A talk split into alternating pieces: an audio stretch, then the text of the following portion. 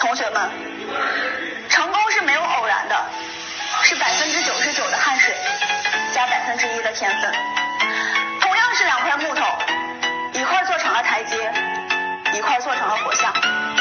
一百年后，台阶质问佛像：为什么大家都踩着我供奉您呢？佛像说：你被切了六刀，而我经历了千刀万剐才成为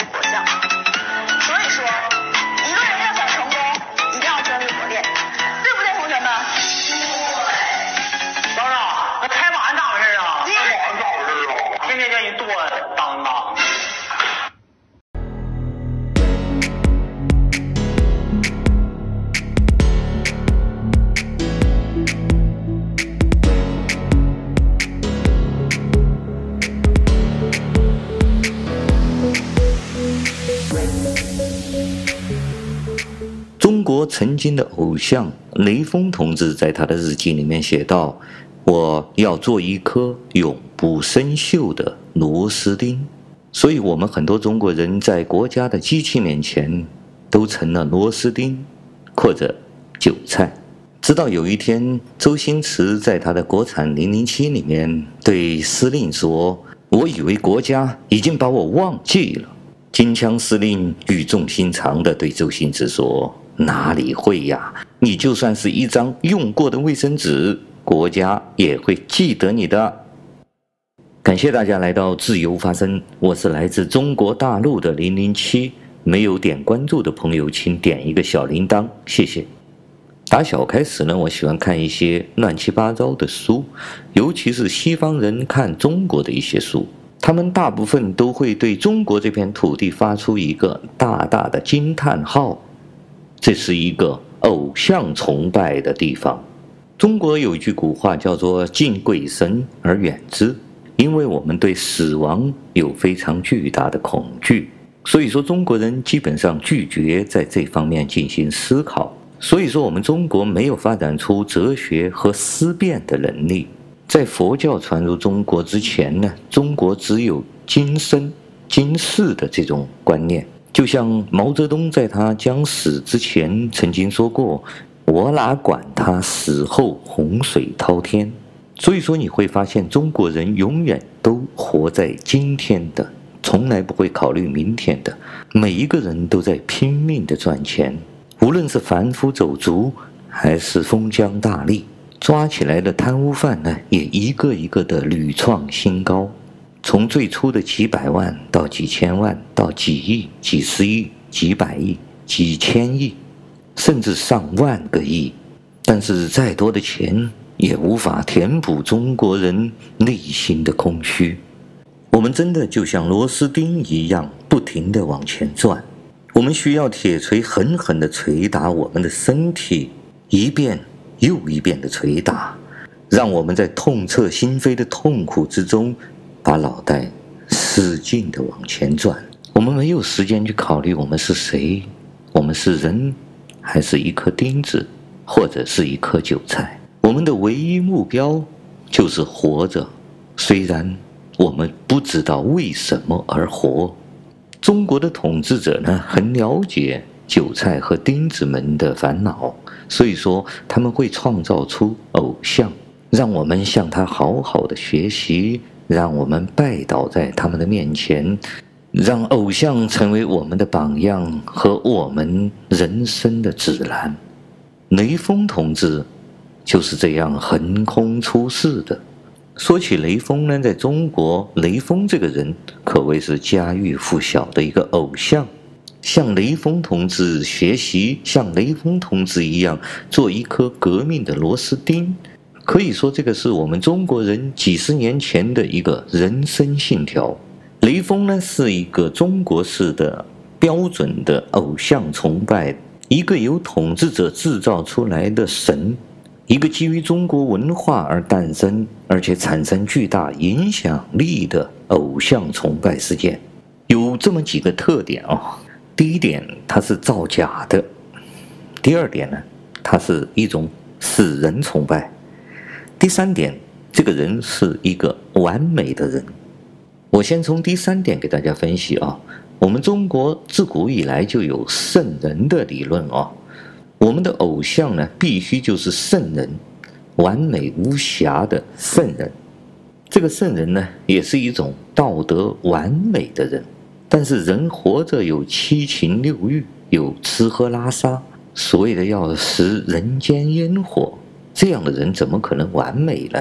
所以说，自然而然的，只能死人才能做圣人。所以说，我不知道中国人是聪明呢，还是傻。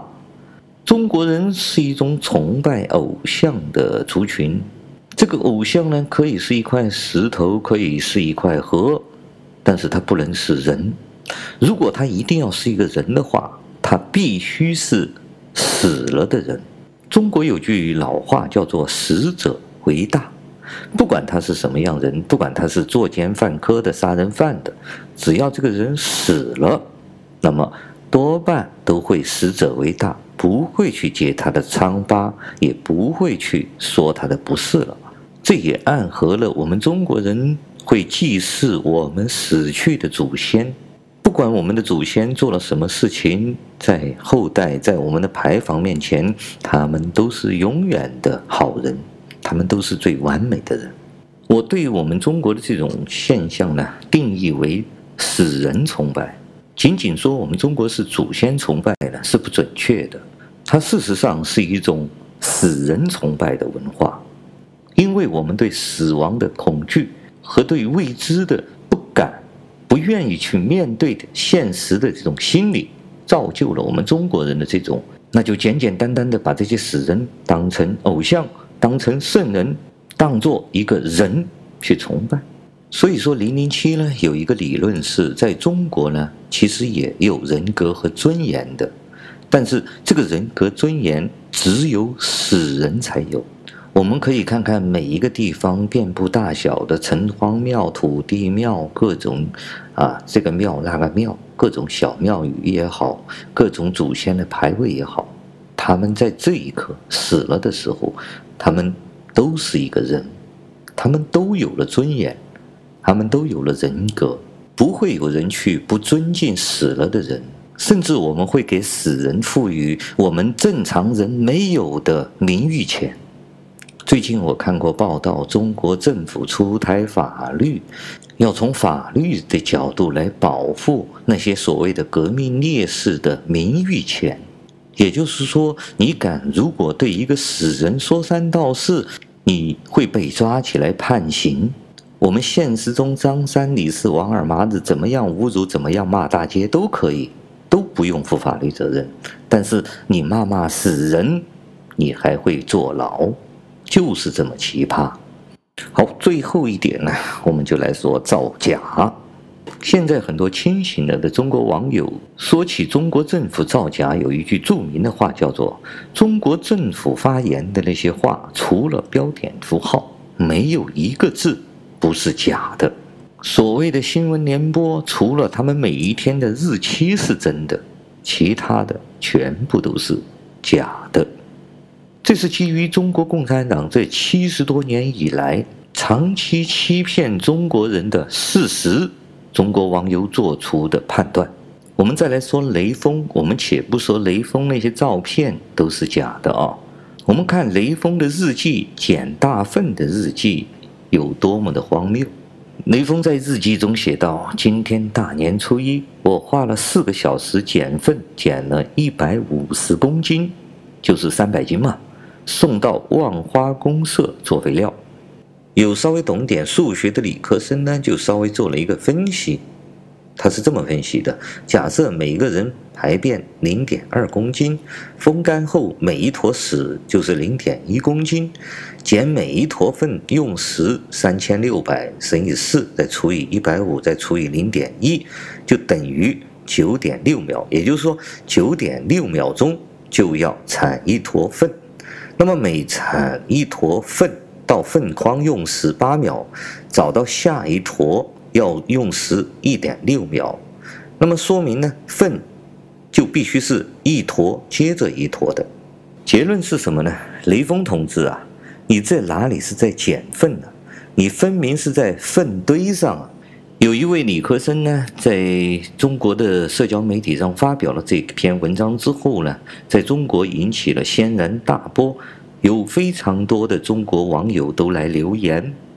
有人说，理科生认真不得，一认真都看明白了。有的人说，偷的，庄稼一枝花，全靠肥当家。农民啊，把粪看得比万分金贵。放牛呢，随身都带着粪筐，路上的牛粪都捡起来，哪有这些给他捡？除非他掉进粪坑里面来了。有人说，从小就是在谎言中长大的我，终于离开了那个粪坑。还有人说呢，中国的事永远都不能认真，只要你认真，一定就会发现问题。有人回答：舌尖上的中国。粪堆上的雷锋，还有在农村里面待过的人也说，他说：第一呢，捡的肯定不是人的粪，是牛粪或者马粪；第二呢，牛粪马粪的重量大概是两百至五百克一堆，四小时一百五十公斤，大约是每小时三十七公斤，每分钟零点六公斤。如果没有人配合，一个人只是捡，不运，不去堆积，还来得及。这个前提是呢，到处都是粪，一般牛棚、马棚、马棚里面才有。我捡过粪，村子里面有猪粪、牛粪都有，不过呢不多，一个早上四公斤左右，要转完整个村子。有人说呢，骗子呢最怕遇上理性的分析，一下子就被开膛破肚，全都露馅了。有人说雷锋只是一个牌坊。牌坊只是一个道德标杆，道德标杆是不能质疑的，所以雷锋要早死，只有死人才不会说话，因为死无对证。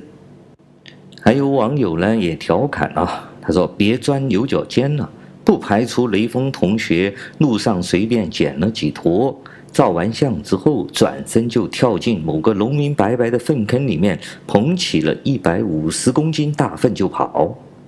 有一个网友调侃的很有意思、哦，啊，雷锋修车的照片，衣服穿得整齐干净，我特别羡慕。学毛选也是面带微笑，爱之深呐、那个年代，一个普通的大头兵，照了几百张专业水平的相片。做每件好事都刚好有记者拍到，也太不容易了。难不成他知道自己要被砸死成为英雄吗？有的网友说，要么是假的，要么就是中共国是个大粪坑，所以一会儿就能捡这么多粪，易如反掌。有个朋友说，雷锋、董存瑞什么编故事的人水平太差了，一直到现在都没有进步。有个网友说：“别人的成功是因为站在巨人的肩膀上，我的成功是现在站在粪堆的肩膀上。”有一个网友说呢：“这可能还是一个悬案，为什么呢？因为在中国那个年代呢，中国主要是用农家肥，那些粪呢是单位的公共财产，或者属于村集体的，或者属于谁的。一直到九零年代中。”许多地方公共厕所的墙上还光明正大的写着亮堂堂的标语，意思是未经许可呢，掏粪是偷盗的行为。所以说雷锋这个行为是什么样的性质还不好说。有一个网友说，雷锋可能施粪呢，施的不是人粪啊。那个时候，农村路口上呢，会有路过的大牲口，比如说牛马之类拉的粪，会有人捡起来交给生产队做肥料的。那些粪呢，一般来说呢，不会等到风干就有人拾起来。我好奇的是，雷锋用什么工具装粪的？一百五十公斤呢？要分几次送过去，而且他只用了四个小时。有人说，谎言的可怕之处就是，当你撒一个谎之后，你需要不断地用谎言去掩盖前面那个谎言，这样你将会永永远远地不断地在撒谎。正如我们今天的中国。感谢大家收听今天的自由发声，我们下次再见。